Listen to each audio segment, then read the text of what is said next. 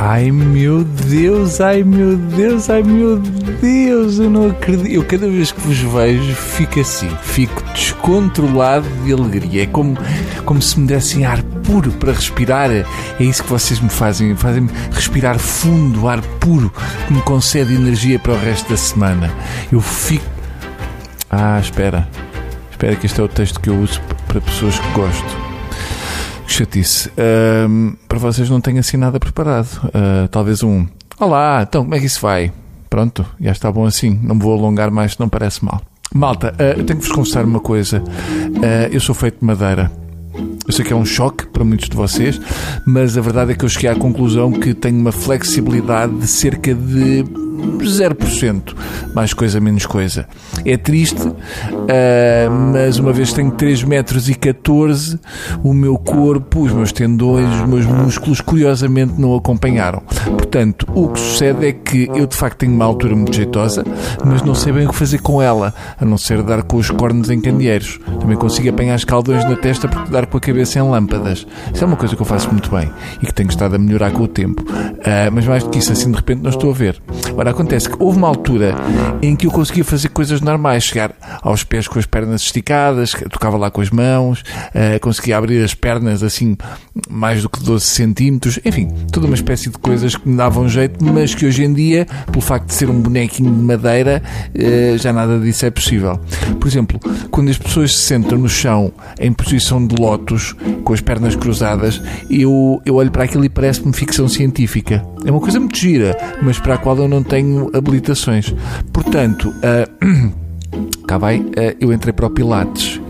É verdade, temos que ser fortes, migas, ah, temos que aceitar este facto. Eu sei que não estavam à espera que eu vos largasse uma bomba destas em cima, mas eu efetivamente comecei no Pilates.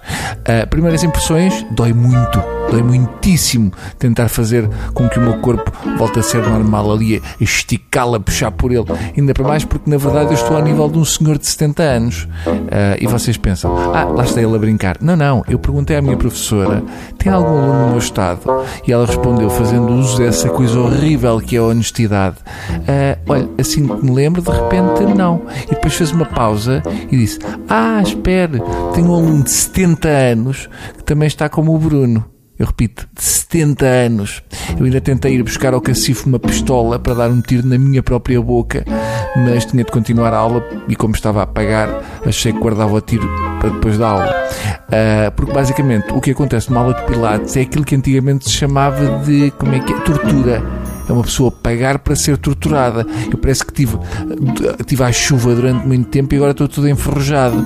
E tenho que pôr aquele spray, o bala, mas já, já não vai lá nem com isso. Portanto, eles esticam-me e alongam-me durante uma hora e no fim, olha, é isto, é X. E pronto, está aqui o seu dinheirinho. E qual é o problema? O problema é que eu sou uma pessoa que acha que os resultados devem ser imediatos porque sou arrogante.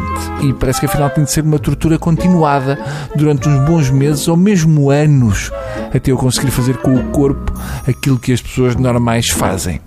Acaba a aula e eu dou por mim a pensar: bom, eh, se calhar também não preciso assim tanto de usar o corpo a 100%. É muito bem assim a 40%.